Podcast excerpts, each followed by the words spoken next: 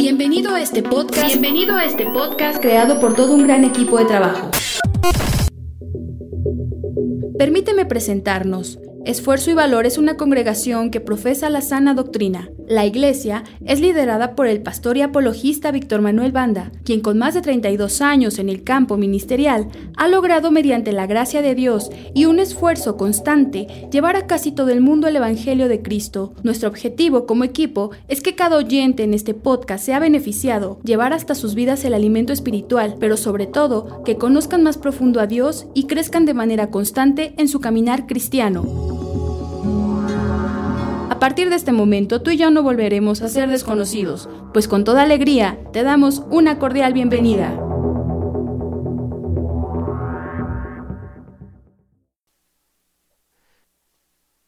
Eclesiastés capítulo 1. ¿Qué versos hemos leído? 1 y 17. Muy bien, adelante.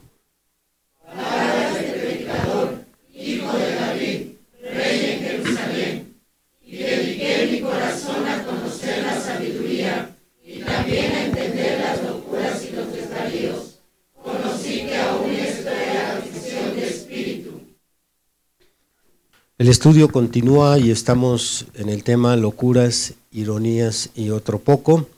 El día de hoy nos toca el capítulo 10 de este libro. Comencemos analizando algunos datos biográficos del autor, Salomón. Algunos datos muy conocidos, ya que se citan constantemente en diversas predicaciones, y algunos datos no tan conocidos, pero que están por ahí ocultos en algunos versos de la Biblia. Primero vamos a considerar cómo Salomón fue el tercer monarca de Israel. Ustedes recuerdan que el primer rey de Israel, hablando de reyes terrenos, fue Saúl, hijo de Cis. Este fue sustituido por un hombre conforme al corazón de Dios, David, hijo de Isaí, y a este le sucede en el trono Salomón. Salomón fue el décimo hijo del rey David. El décimo. El primogénito fue Amnón. Usted puede encontrar la lista de los hijos de David en Primera de Crónicas capítulo 3. El, el décimo fue Salomón, uno antes de Salomón fue Natán. Él fue de los que nacieron en Jerusalén porque David tuvo hijos en Hebrón y después tuvo hijos en Jerusalén. Eh, Salomón fue el segundo hijo de Betsabé. El primero lo recogió el Señor por causa de su pecado. El nombre de Salomón, su nombre significa pacífico y proviene de la palabra hebrea shalom, que significa paz.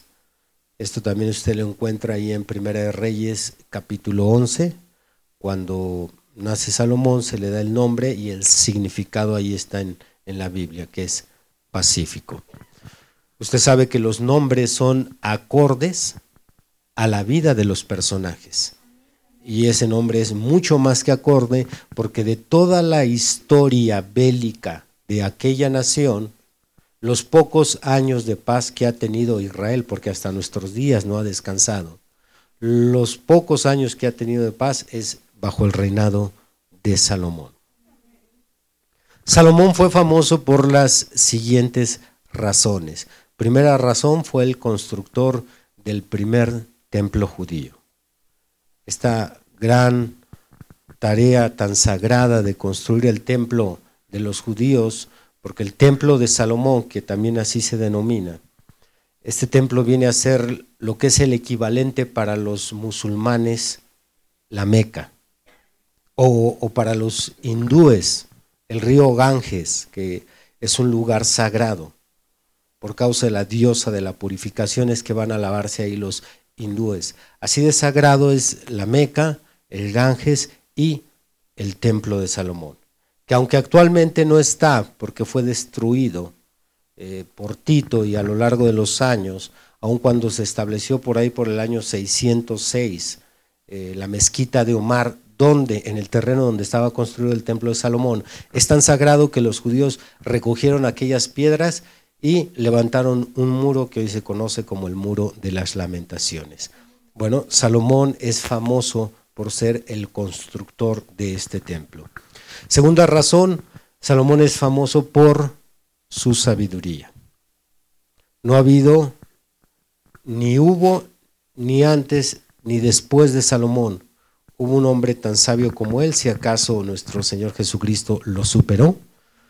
Pero hablando del Señor Jesús lo consideramos como Dios hecho carne, pero entre los mortales ninguno como Salomón, ni siquiera Eitán es Rajita, que nos da ahí una lista, la Biblia de los hombres más sabios, Emán, Calcol y Darda. Todos estos son los hombres más sabios que han existido en su tiempo, pues ninguno de ellos igualaba la sabiduría de Salomón. Nos dice la Biblia que venían de diferentes partes de la tierra, solo a escucharlo, concretamente a escucharlo, no a negociar, no a comerciar, sino a conocerlo y a, escucharlo. Ustedes también recuerdan que esa fue la razón por la cual se presentó la reina del Yemen ahí en Jerusalén, para escuchar la sabiduría de Salomón. Tercera razón, Salomón fue famoso por sus riquezas. Como leímos en el capítulo 2, verso 8 y 9 de Eclesiastés, él se hizo de toda clase de riquezas. Construyó infinidad de cosas, tenía bosques, estanques, tenía un hipódromo, tenía casas. No ha habido hombre tan rico como Salomón. Ni siquiera Job, que es uno de los hombres más ricos en la Biblia, le llegaba tantito a los pies o a las riquezas o a las finanzas de Salomón. Y cuarta razón, fue famoso por su enorme harén. Hasta ahorita no he leído la historia, de lo poco claro que he leído, ningún sultán ha tenido tantas mujeres como las tuvo Salomón. Probablemente por, por lo difícil que es mantenerlas, pero era algo que al bolsillo de Salomón no le podía, ¿verdad? Así es que si tenía tantas riquezas, también tenía para sostener mil mujeres. La causa de la ruina de Salomón fue por quebrantar tres mandamientos específicos dados a los reyes. A los reyes, aún antes de que se estableciera la monarquía, se le dio en la ley de Moisés a los reyes mandamientos exclusivos. Y estos mandamientos exclusivos, que son tres, Salomón quebrantó los tres y ese fue el motivo de su ruina. Los mandamientos son, número uno, un rey no debería acrecentar su caballeriza. Número dos, no debería de tomar para sí muchas mujeres. Y número tres, no debería de amontonar plata ni oro para sí mismo. Pues estas tres prohibiciones, las tres las quebrantó y las quebrantó bien Salomón. Cuando se trata de no acrecentar su caballeriza, el mandamiento dice que no debería de, tener muchos caballos e incluso ni siquiera debería de mandarlos traer de Egipto. Y Salomón, aparte de todos los caballos que tenía, mandó traer caballos de Egipto. En cuanto a no tomar para sí muchas mujeres, la escritura ahorita la vamos a leer, es muy específica. El riesgo es que éstas desviarían su corazón del rey. Y Salomón tuvo 700 concubinas, 300 esposas. Y no amontonar plata ni oro para sí, la Biblia nos dice que Salomón amontonó plata como las piedras. De todos los mineros, de todas las canteras que tenía, de todo lo que Salomón hizo, usted recuerda incluso se apoyó en Irán para traer madera preciosa. Bueno, estas cosas que le prohibió Dios a los reyes, Salomón las quebrantó. Deuteronomio 17. Ahí en el versículo 15 al 17. Ciertamente pondrás por rey sobre ti al que Jehová tu Dios escogiere. De, entre tus hermanos pondrás rey sobre ti no podrás poner sobre ti a hombre extranjero que no sea tu hermano. Pero él, refiriéndose al rey, no aumentará para sí caballos, ni hará volver al pueblo a Egipto con el fin de aumentar caballos, porque Jehová os ha dicho, no volváis nunca por este camino. Ni tomará para sí muchas mujeres para que su corazón no se desvíe, ni plata ni oro amontonará para sí en abundancia. Y Salomón, a pesar de su gran e inigualable sabiduría, hizo lo que no debería de hacer por razón de que sabiduría no tiene nada que ver con obediencia. Son temas independientes, son temas distintos. Se puede ser muy sabio y ser un desobediente como es, fue Salomón. Se puede ser obediente y ser un ignorante. Pero a través del mensaje del patriarca Abraham aprendimos que es mucho mejor obediencia que sacrificio. Usted lo recuerda, 1 Samuel 15. Fue lo que el Señor le recriminó a Samuel cuando éste había desobedecido a Dios. ¿Para qué? Para guardar todo el ganado y presentarlo en holocausto. Le dijo el profeta, o más bien Dios a través del profeta, se complace tanto Dios en que se le ofrezca sacrificio en lugar de que se le obedezca. Es mucho mejor la obediencia, porque la desobediencia equivale a hechicería, a fornicación. Para Dios es mucho mejor que seamos obedientes aunque sigamos siendo muy torpes. Y si podemos tener las dos cosas, pues qué mejor, sabiduría y obediencia. Así es que para que no vayas a soltar una cosa y te vayas corriendo por la otra, si puedes agarrar las dos, mucho mejor. Así es que dile al de al lado, no te desanimes.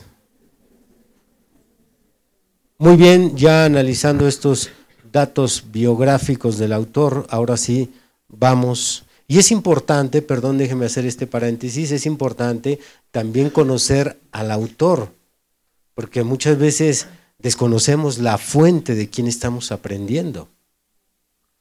En este terreno de la apología a veces nos encontramos con personas que, que quieren debatir eh, fundamentos y, evidencias sólidas y sucede que, su información que ellos traen para debatir, pues la encontraron por ahí en algún blog de internet. Y quién sabe quién le escribió, ellos nada más ahí pusieron en el buscador y encuentran algo para rebatir el cristianismo. y eso es un absurdo. Tenemos que saber de quién estamos aprendiendo. Porque depende de eso va a ser lo sólido del argumento que yo presente en favor o en contra de algo. Y aquí en este caso, eh, saber quién fue el autor es importante. Entender quién es quien nos está enseñando. Ahora, claro, como cristianos entendemos que si Eclesiastés está en la Biblia, pues independientemente del autor está inspirado por Dios. Eh, según de Timoteo 3:16, toda escritura es inspirada por Dios y es útil para redarguir, corregir, instruir. Eh, tenemos que entender que, independientemente de la inspiración, bueno, vamos a ver a quién usó Dios y cuál era su capacidad. Así es que por eso les di estos datos biográficos para que usted tenga la confianza al momento que abre Eclesiastés. Usted diga, no, pues no voy a aprender de cualquier persona. No, usted va a tener un maestro de maestros. Bien, vámonos hasta el capítulo 10 para comenzar con nuestro estudio en el libro de Eclesiastés. Bien, tenemos ahí Eclesiastés 10. Dice el versículo 1. Las moscas muertas hacen heder y dar mal olor al perfume del perfumista. Así es una pequeña locura al que es estimado como sabio y honorable. Esta es una de las ironías más injustas, a mi manera de ver, que pueden existir. El que un testimonio tan grande, tan ejemplar, se vea eclipsado por un solo error. Pero estas son las ironías de la vida. es lo que nos está diciendo Salomón. ¿Cómo es que una pequeña mosca puede quitarle ese buen aroma al perfume? Pues así es una locura que comete un cristiano, un santo, un sabio. Injusto, pero así es. Tristemente resaltan más los errores que las virtudes. Y tristemente corren más rápido las malas noticias que las buenas noticias. Qué defraudante, qué frustrante es pensar el trabajar yo en mi vida eh, tantos años en, consagrarme, en corregir lo malo, en, enderezar esto que está mal, en hacer cambios para que cuando yo tengo un resbalón, cuando cometo un error grande, pues eso hecho ya a perder todo lo hermoso. Así es como una mosca hace con el perfume, así es un error en la vida de un santo. Debemos de caminar de puntillas en este camino. ¿Que por qué considero que es injusto e irónico? Sería el equivalente a que tú te dediques años y años en esmerarte para construir una bonita casa y después de que te tardaste muchísimo tiempo, llegan a calificar tu trabajo y encuentran por ahí que una ventana quedó chueca y, te señalan que todo está mal solo por esa ventana y entonces te quedas pensando, ¿y todo mi esfuerzo y mi dedicación? Pues así es la vida un solo descuido opaca infinidad de cosas. Por eso tenemos que ser cautelosos. A veces lo que nos hace cometer esos pequeños errores, eh, entre una lista de, de puntos sobresalientes están los arranques de carácter que tenemos. A veces un arranque donde nos ciega la ira o el enojo, ya hablamos, ya dijimos, y ya cuando reaccionamos dije, ¿qué hice? Pero pues ya quedó ahí una imagen tuya plasmada. Eh, es de lo más sobresaliente, hay otras cosas, pero yo me he dado cuenta que el carácter normalmente es el que nos da el codazo y nos avienta al piso. Y, qué mal se ve un cristiano gritando, qué mal se ve un cristiano reclamándole a la persona, alzándole la voz. Pero es que usted dijo, ya cuando se nos baja tantito el temperamento, y ya decimos, ya, ya la regué, Señor. Mira nada más lo que hice. ¿Les ha pasado? Sí, a mí me ha pasado. Tal vez, aunque he ido a pedir disculpas, de todas maneras queda ahí la imagen, la fotografía y quedó. Así son esas locuras. Claro, estamos hablando de aquellos que cuidan su testimonio. Yo no me refiero a los corajudos, porque hay unos que viven todos los días enojados, todos los días peleando, todos los días reclamando. No, estos amigos pues a lo mejor todavía están ahí en la, salida del camino. Más bien esto es para aquellos que ya su perfume ya huele bien. Como dice Efesios 5, 1 y 2, dice ahí Pablo que seamos imitadores de Dios y de Cristo quien fue para Dios olor fragante. Que andemos en amor como Él anduvo, en amor amándonos unos a otros. Eh, la vida de Cristo fue un olor agradable a Dios. Sabemos que por su santidad, su consagración, que así sea nuestra vida. Así es que aguas con las moscas, aguas con esos pequeños errores, porque el diablo nada más está esperando un descuido para echar abajo tu testimonio. Y vaya que cuesta mucho trabajo levantar el testimonio. Cuando nos levantamos con ese fervor, ahora sí, Señor, voy a corregir esto y voy a trabajar en esta área que llevo tiempo de descuidado. Y a veces nos lleva una semana, 15 días, un mes, ya medio más o menos se acomoda y aparece nuestro carácter y estropea todo. Ayúdanos, Señor. Verso 2. El corazón del sabio está en su mano derecha, más el corazón del necio a su mano izquierda. La mano derecha en la antigüedad fue un símbolo de habilidad y la mano izquierda de torpeza. Hasta nuestros días sabemos que esta comparación no necesita ninguna explicación. Cualquiera entendemos que Una persona diestra pues tiene sus actividades motrices, las tiene hábiles con el lado derecho. Mientras que cuando tratamos de hacer algo con el lado izquierdo, pues hace uno las cosas torpemente. Así que podríamos, entendiendo o viendo esta analogía que hace Salomón de la mano derecha y la mano izquierda, pudiéramos traducir este versículo de una manera justa de la siguiente manera. El sabio maneja sus sentimientos hábilmente, el sabio maneja sus sentimientos hábilmente, mientras que el necio los maneja torpemente. A eso se refiere tener el corazón en la mano derecha o tener el corazón en la mano izquierda. El sabio controla sus sentimientos, mientras que el necio es controlado por sus sentimientos. Ya hemos tenido estudios a fondo, con profundidad, con detalles sobre este tema. Qué, importante es que nosotros dirijamos nuestra vida, tomemos nuestras decisiones en base a la inteligencia y no en base a lo que sentimos. Usted sabe que la mayoría de mujeres, la mayoría de ellas, vive su vida con su corazón en su mano izquierda.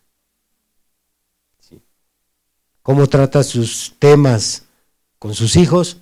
Por lo que siente. Es que yo siento feo que se vaya de casa, yo sé que va a estudiar, pero yo siento muy feo, mejor que se quede. Ella no ve tanto el futuro, no ve el, no, ella ve lo que siente. Es que yo siento feo estar lejos de mi familia. Es que yo siento feo que mi esposo trabaje en esto porque él ya casi no me va a ver. Es que yo siento y yo siento y yo siento. Normalmente su corazón está en su mano izquierda, pero el sabio tiene su corazón en la mano derecha, así es que él maneja hábilmente lo que siente y somete sus sentimientos, los pone bajo su inteligencia y dirige su vida en base a lo que conviene, no a lo que él siente. ¿Alaban a Dios? Y no es un tema sencillo, muy complicado. De hecho, eh, en el tema que prediqué, amores destructivos, eso es lo que ha afectado sino toda tu vida, casi toda tu vida, mujer. Y es por eso hemos aprendido en los temas de, del hogar, en los temas donde la cabeza, el hombre dirige a la familia, el hombre tiene mucho menos sentimientos que una mujer, es un porcentaje, no sé si por dar un cálculo vago, un 70, 80, 90%, menos emotivo que la mujer, y eso nos permite usar la inteligencia para dirigir la familia y decimos esto es lo que conviene y esto es lo que no conviene. Pero usted ya sabe, cuando vamos a caminar ya metimos velocidad, vamos a pisar el acelerador y se atraviesa una mujer ahí. ¿A dónde vas? Pues ¿cómo que a dónde mujer? ¿A dónde vas? Yo siento feo. Qué interesante. La mano izquierda y la mano derecha. ¿En dónde tiene su corazón, hermano? El sabio en la mano derecha, manejar hábilmente lo que sentimos. Versículo 3. Y aún mientras va el necio por el camino, repitan, mientras va por el camino. Ah, qué tremendo está esto. Y aún mientras va el necio por el camino, le falta cordura y va diciendo a todos que es un necio.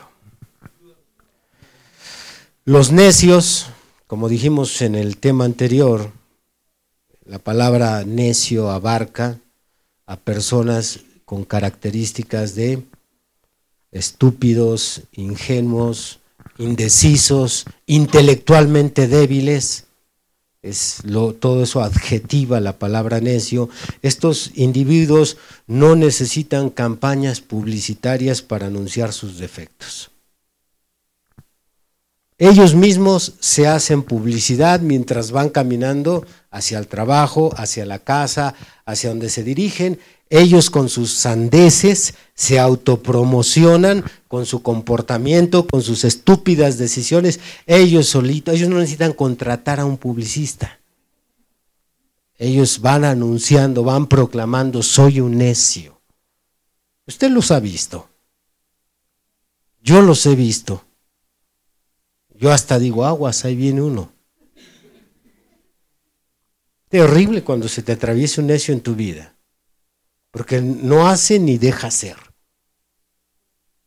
Es, eh, yo no sé si a estas alturas, después de todo lo que hemos aprendido, lo que es el sabio y el necio, pero como que tengo una ligera sospecha que Salomón no quería al necio. Es solo una sospecha. Pero, qué declaración tan tremenda. ¿Por qué tenemos que estar culpando siempre al diablo? Si son los cristianos necios, los cristianos estúpidos, los cristianos poco inteligentes, los cristianos indecisos, son ellos los culpables de infinidad de sufrimiento que les ha venido. Y ya a veces aparece el diablo y remata, pero en realidad muchas cosas nos están pasando por lo que somos. Y cosas buenas no nos pasan por lo que deberíamos de ser. Somos la única creación, la única creación del Todopoderoso que tiene la capacidad de razonar. La única. Los animales no razonan. Plantas no razonan. En ninguno de los cinco reinos, el reino humano, reino animal, reino vegetal, en el reino espiritual, en ninguno de los cinco reinos, Dios le, le concedió esta facultad de decidir cómo vivir bajo la forma de razonar, solo al ser humano. Pero no queremos razonar porque no tenemos sabiduría y no tenemos sabiduría porque no nos dedicamos a buscar. Así es que decidimos caminar en esta tierra como necios y a todos les vamos publicando lo que somos. Es lo que dice Salomón. Y no, por favor, ni esperen que digan, vamos a darles un aplauso. No, no, deberían de avergonzarse. Verso 4. Si el espíritu del príncipe se exaltare contra ti, no dejes tu lugar, porque la mansedumbre hará cesar grandes ofensas. Príncipe, esta palabra viene de principal, así es que se refiere a, cualquier persona que tiene un cargo, que es el principal eh, en cualquier área si se te pone al brinco el patrón, si se te pone al brinco el maestro, el policía, cualquiera que sea superior a ti, cualquiera que tenga el control de algún departamento, si se te pone al brinco, controla tu carácter y dice Salomón, no dejes tu lugar. Y esto es muy apropiado para algunos cristianos que todavía son muy delicaditos que no les gusta que le griten, que no les gusta que, les alcen un poco la voz o les hablen de una manera cruda, porque en ese momento yo renuncio, yo me voy. Un llamado a, controlar el mal carácter. No dejes tu lugar. Tranquilo, ahí apaciéntate. Y no, no, no, no. Porque hay algunos cristianos que son, como menciono, así de delicaditos, que, por eso los vemos de, trabajo en trabajo. por sí la situación está bien crítica. Bueno, creo que no solo en México, en diferentes países, pero eh, de, vez en cuando nos unimos como hermanos, a veces la iglesia interviene y empezamos a ayudar a los hermanos a conseguir un trabajo. Y ya que lo consiguen, encontramos que lo dejó al mes. ¿Qué pasó? Ay, no, pues a mí me grita muy feo ese señor y yo, no. Y se cambió de trabajo y luego le conseguimos otro trabajo y otra vez lo deja porque le grita muy feo. Delicaditos, chocantitos. No parecen hombres, no parecen cristianas. Ahí quédate, dice que si el príncipe se exalta contra ti, no dejes tu lugar, ahí quédate. Más bien ahí mismo Salomón nos está dando el remedio. ¿Cuál es el remedio? La mansedumbre. La mansedumbre hará cesar las ofensas. Esto también Salomón ya lo, ya lo había enseñado sobre el tema de la mansedumbre en Proverbios. Abran el capítulo 15, por favor. Proverbios 15. Ahí en el versículo 1, La blanda respuesta quita la ira, mas la palabra áspera hace subir el furor. Ahí está, hermanos. Un llamado a la mansedumbre. Que si el príncipe se exaltó, que te gritó, que te llamó de tonto, que date prisa, que te cargó la mano, tú eres cristiano con mansedumbre. Actúa con mansedumbre, respóndele con una actitud blanda, una respuesta tranquila. No te le pongas al tú por tú, eso no es de cristianos. Eso lo podíamos hacer cuando no, no éramos cristianos. Y vamos a ver quién puede. Y vamos a ver, a ver si como me gritas adentro, me gritas afuera. Teníamos otros métodos de arreglar estas situaciones tensas. Pero ahora es con blanda respuesta. Alaban a Dios. Yo sé que no es sencillo, de hecho es, esto compete a uno de los temas más difíciles de la vida cristiana, nuevamente, el carácter. Pero eh, no debes de sorprenderte si te tratan mal. Dice Pedro, primera de Pedro 4, no os sorprendáis del fuego de prueba que os ha sobrevenido como si alguna cosa extraña os aconteciese. Es normal. Es normal que te griten, es normal si te dan una patada, es normal si te corren. Eso es lo más normal. No vengas aquí a pedir, hermanos, ayunen porque me patearon. Eso es normal. ¿A qué crees que fuiste llamado? ¿No sabes que fuiste llamado a, sufrir? ¿No dice, según de Timoteo capítulo 2, si, si sufrimos con Él, reinaremos con Él? Fuimos llamados a eso. Así es que todo está bien. Pero es que me grita muy feo. La blanda respuesta quita el aire. Háblale bien al patrón. Está bien, Señor. Eres un tonto. Que Dios me ayude. Date prisa, no haces nada. Le voy a echar ganas, Señor.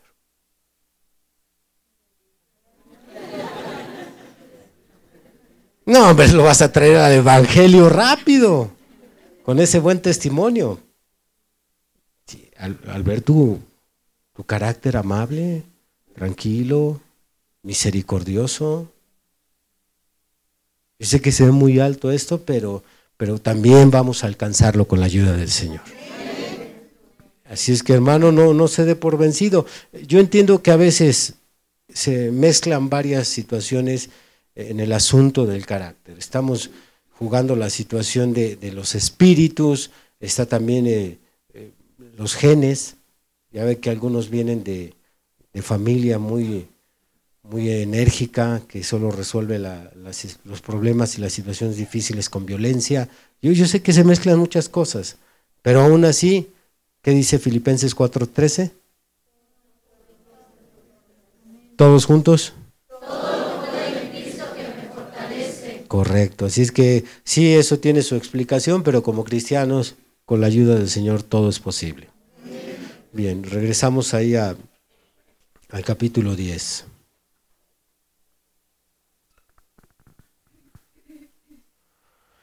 Bendito el Señor por siempre.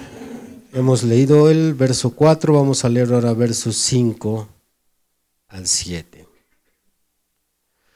Hay un mal que he visto debajo del sol a manera de error emanado del príncipe la necedad está colocada en grandes alturas y los ricos están sentados en lugar bajo. Vi siervos a caballos, a caballo y príncipes que andaban como siervos sobre la tierra. Nuevamente nos encontramos con una de las ironías y locuras más comunes, principalmente en el campo laboral y en el campo político. Las personas con menor capacidad intelectual, con menor capacidad física, en altos puestos. Y personas inteligentes y capaces en puestos de abajo. Esta es la ironía que le sorprende a Salomón. Príncipes o necios más bien enaltecidos y príncipes o ricos en lugares bajos. Es un absurdo, pero aunque esto no tiene sentido, sí tiene motivo. Y aquí debajo del sol, el motivo por el cual necios están arriba e inteligentes están abajo es que los puestos altos en este mundo solo se alcanzan con dinero y con palancas. Eso es lo triste. No es por causa del potencial que hay en la persona que esas personas estén allá arriba, comenzando desde nuestros políticos. Si medimos el coeficiente intelectual de los políticos, muchos de ellos están muy abajo. Y esto es sin menoscabar, sin burlarme, sin tener en poco a nuestros presidentes. Pero son pocos los presidentes que hemos tenido con un coeficiente intelectual alto capaces de dirigir un país. Muy pocos. Otra es la historia de Estados Unidos, ¿eh? que han tenido mucho mejores presidentes, gigantes intelectuales como Abraham Lincoln. No solamente fueron libertadores, sino eran personas capaces de dirigir una nación. Y nos seguimos con nuestros diputados, nuestros senadores, nos damos cuenta que la necedad está sentada en lugares altos. Y los más capaces están por ahí en un puestecillo atrás de un mostrador, ahí llenando papeles. Por eso el país tiene muy pocas esperanzas de que camine bien. Hay pocas esperanzas de que se enderece lo torcido. Hay pocas este, esperanzas de darle una mejor calidad de vida al país como nación. Porque la necedad está sentada en lugares altos. No así en los asuntos de Dios. No así en los asuntos de Dios. Aunque muchas veces se ha citado que Pedro y Juan eran del vulgo y hombres de pocas letras, bueno, eso es lo que fueron. Pero una vez que recibieron el bautismo del Espíritu Santo, tuvieron un avance. Porque Dios mismo no se puede contradecir. Y en los requisitos de un obispo, primera de Timoteo eh, capítulo 3, del 1 al 6, ahí en los requisitos está que no debe de, haber un neófito. Tiene que ser una persona preparada, que ya tenga tiempo, que, que tenga tiempo estudiando, que tenga antecedentes de conocimiento y de experiencia cristiana.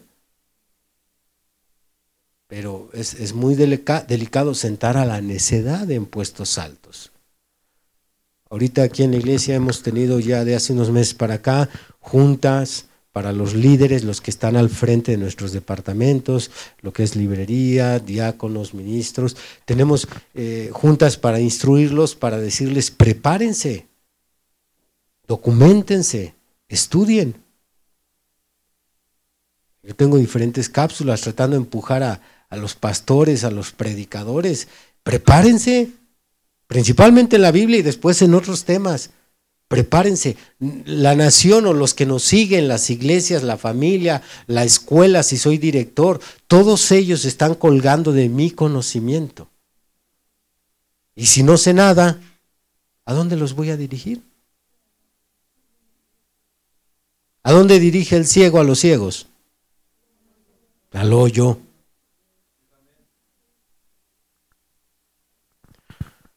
Ayúdanos, Señor. Yo sé que a veces hay pocas esperanzas de crecer en este mundo porque, pues si no tienes dinero, usando la jerga de, del vulgo, si no aflojo, no subo. Sí. La necedad en lugares altos. Versículo 8 y 9. El quisiere hoyo caerá en él, y al que aportillare vallado, le morderá la serpiente. Quien corta piedras se hiere con ellas, y el que parte leña en ello peligra. En estos versos encontramos un dilema. Un dilema en dos actividades opuestas, una actividad delictiva y una actividad honesta. La actividad delictiva, cavar un hoyo, que en aquel tiempo lo usaban los bandoleros, para tenderle una trampa a alguna persona, ya sea para asaltarla o para asesinarla. Así es que se ponían a cavar hoyos en el desierto o en ciertos caminos. Eh, lo que es romper un vallado para irrumpir una casa y saquearla. Dos actividades delictivas. Y la moraleja es, quien participa en tales delitos se destruye a sí mismo. O como decimos aquí en una frase muy común en Occidente, cae uno en su propia trampa. Así es que cuando aquella persona que estaba cavando un hoyo, ya había más o menos cavado algunos dos, tres metros hacia abajo para asegurarse que la persona no escapara, cuando terminaba de cavar el hoyo, de repente se le iba a ir la fuerza y se iba el mismo al hoyo. Quien cava un hoyo caerá en él. O el que abría una pared para meterse en una casa, como en aquel tiempo las construcciones, muchas de ellas eran de adobe, entonces estaban huecas, ya cuando abría la pared le salía la serpiente y lo, lo picaba. Así es que la moraleja es, quien va a causar un daño quien está planeando hacer un mal, ese mal le va a sobrevenir a él. Y nosotros lo vemos cumplido en la Biblia. Ustedes recuerdan que esto fue lo que le pasó a Naamán. Construyó una horca, hasta dio las medidas así. Me imagino que hizo el plano bien bonito. A lo mejor contrató un, este, dibujante, un arquitecto. A ver, trázale ahí para que esté derechita y se vea bien bonito ahí este, colgado este mardoqueo que, cuelgue recto porque está alto y todo bien bonito, y llega y lo cuelgan a él en su propia trampa. Para los maldosos, lo que estés planeando hacerle a otros, se te, se te vendrá a ti. No desees el mal para otros. Más bien a nosotros nos dice la Biblia, vence el mal con el bien. Pero sucede, en su reflexión Salomón descubre que ni aún en el trabajo honesto podemos estar seguros de que no nos pasará algún daño. Porque aún cortando piedras o eh, cortando leña, que en este caso es para construir la casa, cuando ellos iban a construir su casa, iban a recoger piedras, iban a cortar árboles. Bueno, aún así, cortando piedras y leñas, estaban expuestos a sufrir algo.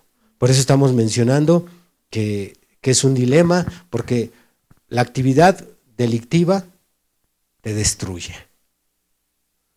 Pero el trabajo honrado también. Por fin entonces, ¿ahora qué hago? Me voy a acostar como Jonás. Si voy allá me caigo en el hoyo y si me pongo a trabajar me voy a dar con el hacha, entonces por fin. Son ironías de la vida. Son ironías. Verso 10 y 11. Si se embotara el hierro y su filo no fuere amolado, hay que añadir entonces más fuerza. Pero la sabiduría es provechosa para dirigir. Si muerde la serpiente antes de ser encantada, de nada sirve el encantador. Es obvio que si a la hora de estar cortando la leña, si el fierro se embotare por causa de que no tiene filo, pues no, no, está, no va a cortar. Y para que corte hay que darle con mucho más fuerza. Aquí Salomón nos quiere enseñar que la sabiduría es provechosa para conseguir el éxito, pero debe de aplicarse en el momento oportuno. Porque aunque seamos sabios, pero dicha sabiduría no se usa en el momento oportuno, si no es totalmente nulo, no va a ser del mismo provecho que, que se usa en el momento oportuno. Para darles un ejemplo, si, tú eres una mujer bonita y eres una mujer sabia, voy a, tenemos que considerar estos dos elementos. Eres tanto una mujer bonita como una mujer sabia, pero no usaste tu sabiduría para elegir a tu esposo, sino que te fuiste con el primero que se te atravesó. Bueno, tu sabiduría ya no te va a ayudar mucho porque no la usaste en el momento oportuno. ¿Cuál era el momento oportuno? Cuando ibas a escoger el esposo. Y esto nos retorna al asunto de tener el corazón en la mano izquierda. Una mujer sabia no se deja guiar por el físico del hombre. Una mujer sabia no se deja guiar por lo que siente hacia ese hombre. Una mujer sabia va a evaluar a su esposo, eh, como el mensaje que predicó el evangelista William Branham. Él dijo en el mensaje escogiendo una novia, a veces hay que sacrificar belleza para escoger carácter. Entonces una mujer sabia probablemente tenga un hombre que no sea tan atractivo, no tenga un cuerpo tan atlético, no tenga ojos bonitos, no tenga nada de eso, pero ese hombre es trabajador, responsable, respetuoso, esforzado y principalmente ama a Dios. Sí. Ahí es cuando la sabiduría es de provecho. Ahí es cuando el encantador sirve, porque si el encantador está ahí y la serpiente me muerde, entonces ¿de qué sirve el encantador si a fin de cuentas me mordió la serpiente? ¿Y de qué sirve que seas sabia si no usas tu sabiduría en el momento oportuno? En el momento oportuno. Ya después, ¿de qué sirve? Ay, hubiera hecho esto. Ay, no me hubiera casado con este. Ay, ya qué. Sí, pues muchas están diciendo eso, o muchas que fueron sabias, pero no usaron la sabiduría en el momento adecuado. Cuando te llega la oferta, en ese instante es, pongo o no pongo el negocio. Ahí tienes que usar la sabiduría, no después. Cuando te llega la propuesta de trabajo, cuando te ofrecen el ascenso de puesto, ahí tienes que usar la sabiduría, no después. Es en el momento oportuno. Alabar a Dios. Ahí es donde tenemos que traducir las palabras que Salomón nos está diciendo. De otra manera, pues vamos a usar el hacha, pero, pero se va a embotar el hierro. Y le vamos a estar dando con más fuerza, sí, pues te vas a cansar más. Pero cuando hay sabiduría, la sabiduría dice es de mucho provecho. Alaban a Dios. Versículo 12. Bendito el Señor por siempre. Del 12 al 15. Las palabras de la boca del sabio son llenas de gracia, mas los labios del necio causan su propia ruina.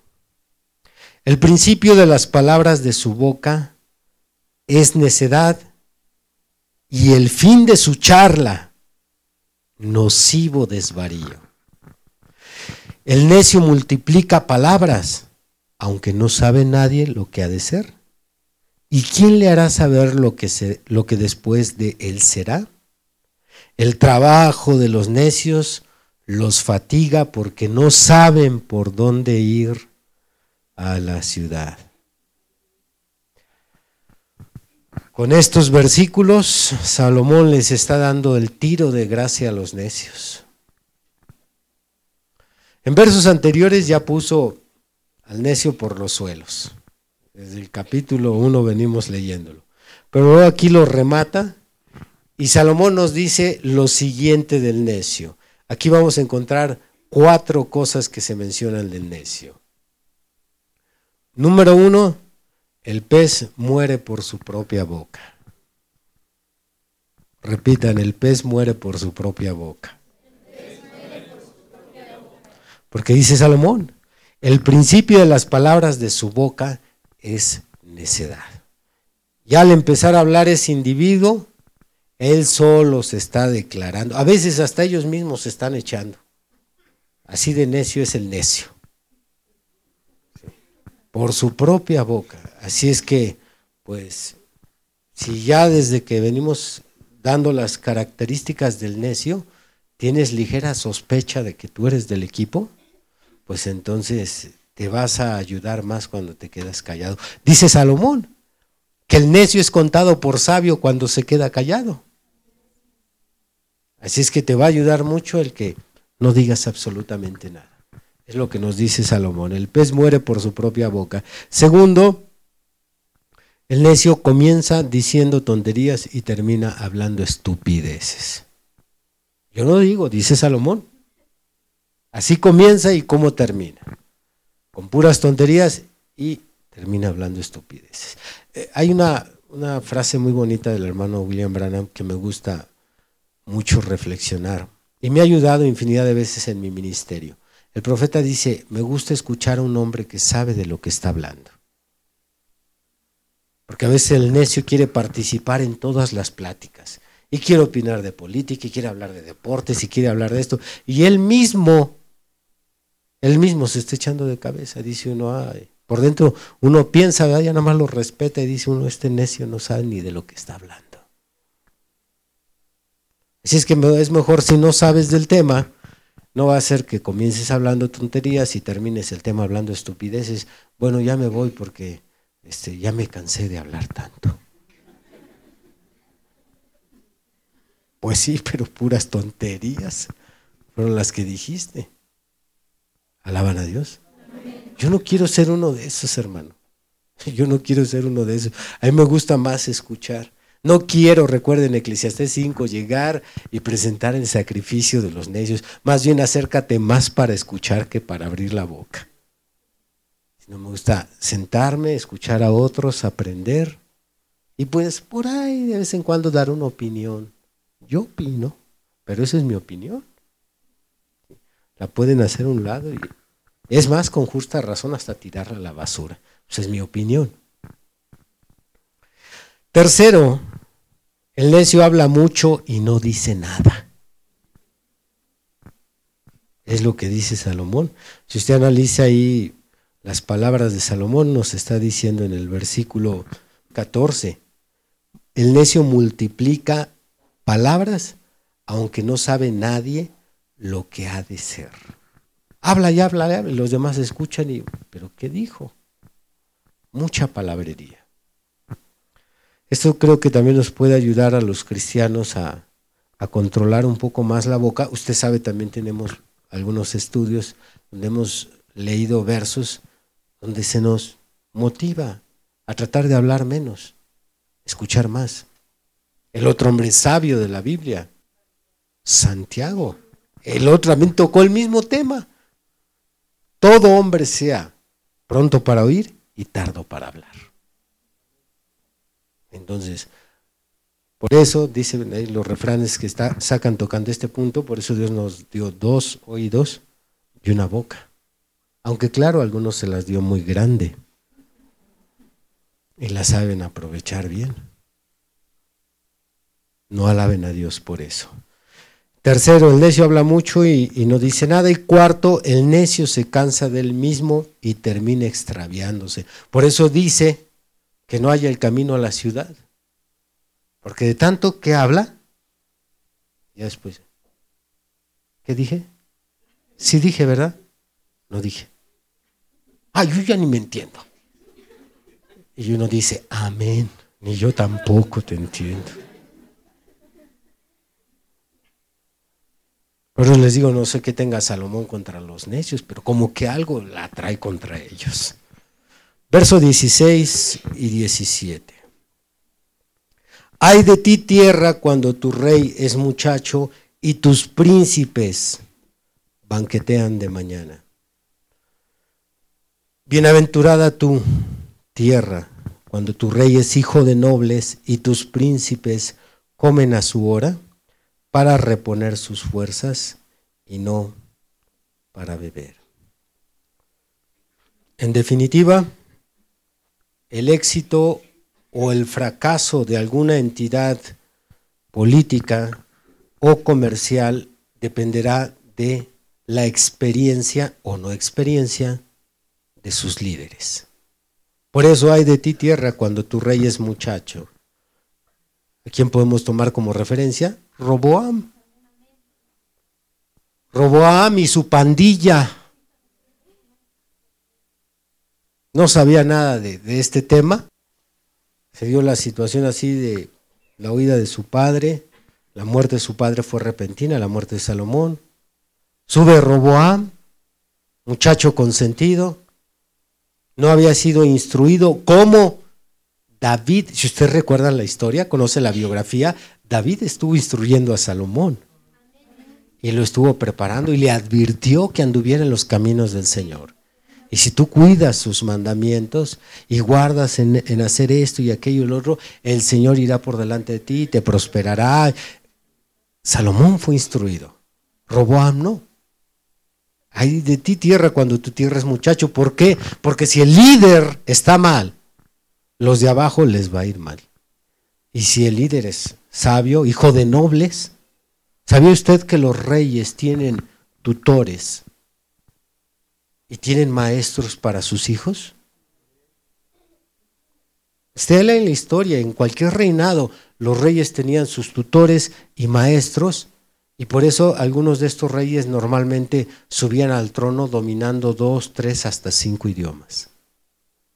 Gente muy culta. Por eso hay de ti tierra o qué bien te va a ir tierra, cuando tu rey es hijo de nobles o es muchacho. Y esto nuevamente nos retorna al tema de la sabiduría de Dios. No pongas un neófito como pastor, como obispo, no pongas un principiante. ¿Por qué? Porque este se le va a subir el ministerio, porque es un ingreído, porque él mismo se va a subir al pedestal. Por eso es que uh, a veces tenemos miedo de los neófitos. Ya se siente en el segundo el hermano Brana. tenemos que tener los pies bien plantados. Y ya después de 28 años, como decía el domingo pasado, y para vergüenza mía, de tanto pecado, tanta descalabrada, tanto error, ya, ya no tan fácilmente uno se levanta. Ya nada más cuando se quiere uno levantar tantito, dice el Señor, ¿y no te acuerdas lo que hiciste? No, yo, yo no, así va aquí abajito, Señor, no me va a subir. Ya después de que el Señor nos ha curtido una y otra vez, ya no tan fácil pierde uno los pies o el piso. Pero usted ponga un neófito y no, no, no. Peligroso, peligroso. Así es que la experiencia en el liderazgo es indispensable. Repitan, es indispensable. Imprescindible que un líder suba al liderazgo y, usted vea lo que pasa cuando suben a los políticos, van y lo sacan de allá de, una banda de narcos, ya nada más le ponen una corbata y lo ponen a gobernar y cómo están las cosas. Verso 18 al 20.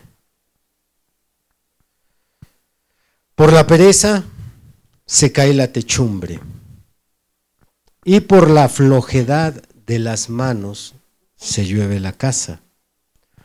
Por el placer se hace el banquete y el vino alegra a los vivos y el dinero sirve para todo. Ni aun en tu pensamiento digas mal del rey, ni en lo secreto de tu cámara digas mal del rico, porque las aves del cielo llevarán la voz y las que tienen alas harán saber la palabra. En estos versos encontramos tres proverbios sobre el tema de la comodidad y el placer en la vida terrena.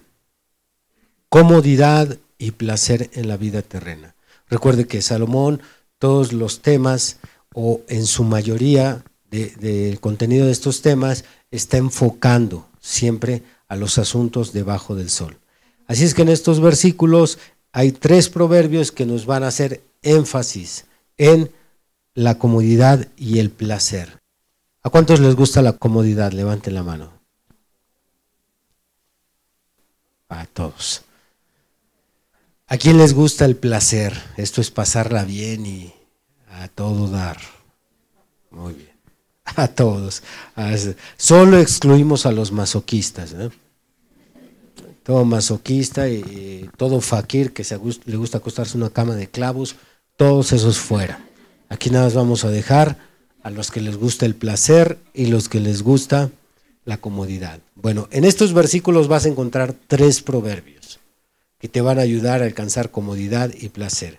El primero, debemos de ser emprendedores, emprendedores y activos para obtener las comodidades básicas que deseamos. Emprendedores y activos si queremos vivir en comodidad. Porque si quieres tener una casa cómoda, Pero eres un perezoso, entonces se cae el techo. Y ahí está la gotera.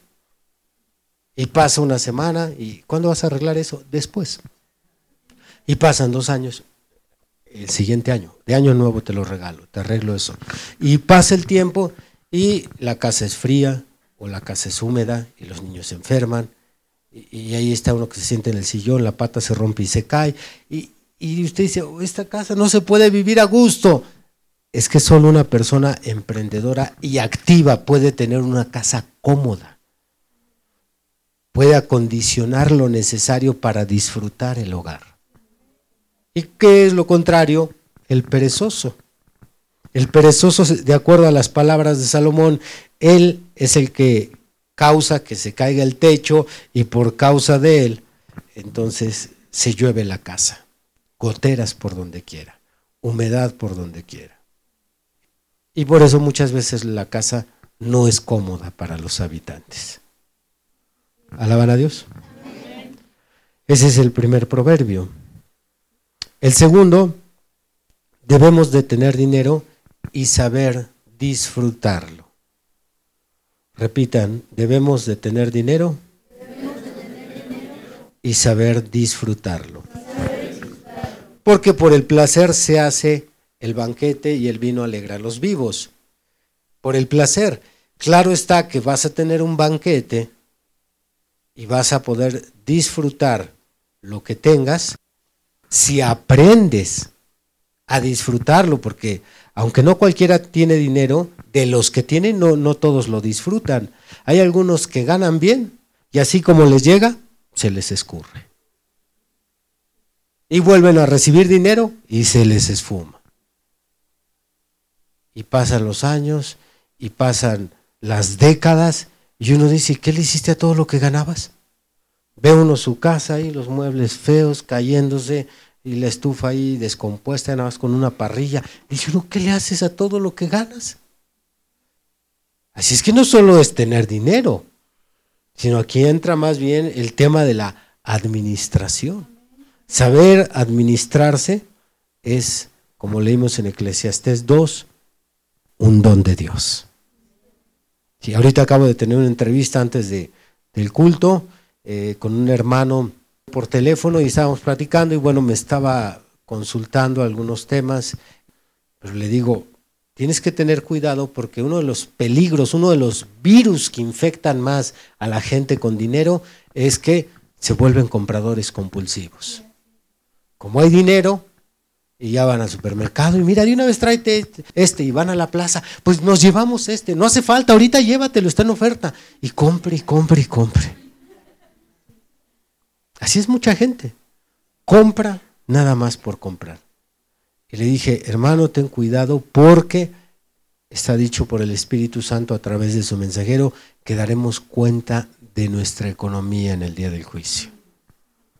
No es posible que mientras hijos, hijas de Dios no tengan para sus zapatos ni para comer, yo me esté malgastando el dinero que me llega. Así es que sé, cuidadoso, si el Señor te ha dado, ve cómo lo administras. Si cubre el Señor tus necesidades, bueno, aparta para, para los pobres. Dice Gálatas 2, no recuerdo ahorita el versículo, parece que es por ahí por el verso 14, eh, la comisión que da Pablo a los Gálatas les dice de los pobres, no os olvidéis. Entonces, tenemos que, que, ver que si tenemos dinero, gracias a Dios, ahora si queremos sacarle provecho a ese dinero, aprendamos a disfrutar nuestro dinero. Y esto solo va a ser posible si hay una buena administración. Porque, dicho sea de paso, los que los que tienen dinero, yo no los entiendo, que ganan bien y lo andan todavía pidiendo prestado. Esto no debería de ser en alguien que gana bien. Esto no debiera de ser en alguien que gana bien. Dejemos que los que están muy ajustados y no les alcanza, bueno, un prestamito aquí. Pero es posible que alguien, hablando de la situación actual, la economía actual en México, que alguien que gane a la semana 3, 5 mil pesos, 10 mil pesos y pidiendo prestado, o tu economía está maldita, o tú estás maldiciendo tu economía. Ayúdanos, Señor. Y en tercer lugar, el, tercer proverbio es, no juzgues a los que están en una mejor condición económica que tú. No juzgues a los que están en una condición económica mejor que tú. Dice Salomón, no digas ni aún en tu pensamiento mal del rey. ¿Quién puede vivir mejor que un presidente? Ni en tu cámara secreta digas mal del rico.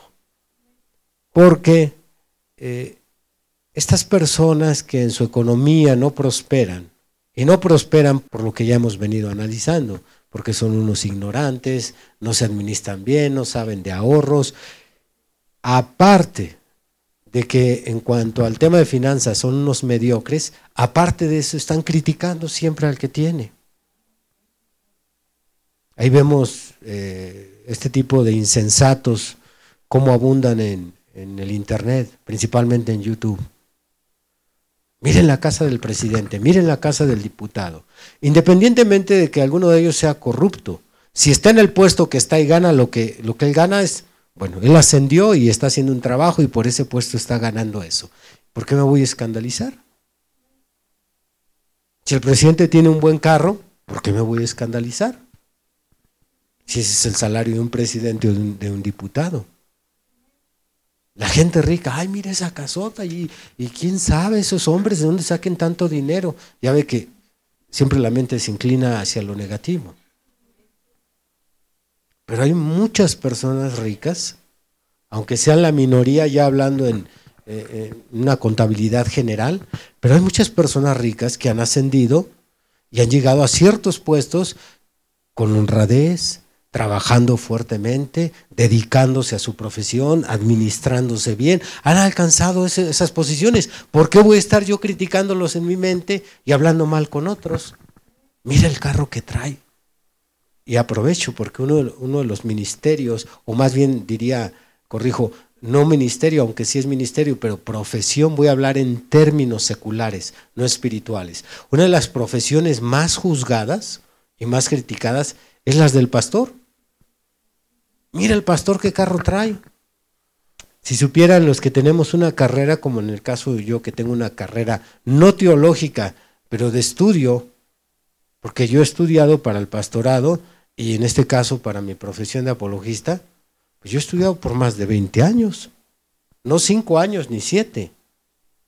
Si todos estos años de una manera ininterrumpida yo he estudiado para prepararme y he estudiado en diferentes temas, no exclusivamente la Biblia. Entonces, si en mi profesión Dios me ha contratado y me ha hecho crecer en mi profesión, ¿por qué se me va a juzgar si, si lo que yo estoy ganando lo he ganado honradamente? Si, si yo estuviera robando o extrayendo dinero o haciendo por ahí algún movimiento sucio con la economía de la iglesia, yo me sentiría mal diría, no, pues creo que sí, esto que se ha obtenido ha sido ilícitamente. Pero ¿por qué vamos a juzgar a un hermano que es doctor y gana 30 mil pesos al mes cuando tú ganas un salario mínimo? ¿Por qué lo vas a juzgar si a él le costó ganarse lo que se está ganando? Estudio, desvelos, dedicación, lo que invirtió en su, en su carrera, porque en una carrera no solo es tiempo y dedicación, es dinero. ¿Cuánto cuesta un libro? Es lo que yo le digo a los ministros en las juntas. Mi carrera de apologista, los libros son carísimos. Yo los libros que compro normalmente son de 900, 1000 pesos, 1100, 700, libros baratos, 500. Esto nos regresa al tema de, de, de quién estoy aprendiendo. Eso es importantísimo que sea una persona experta en la materia. Entonces, si yo le he invertido a mi carrera, a mi profesión, ¿por qué me van a juzgar de que traigo este carro o, vivo así? ¿Pero por qué? Si aquí Salomón está diciendo claramente, no digas en tu pensamiento mal de aquel que tiene cuando tú no tienes.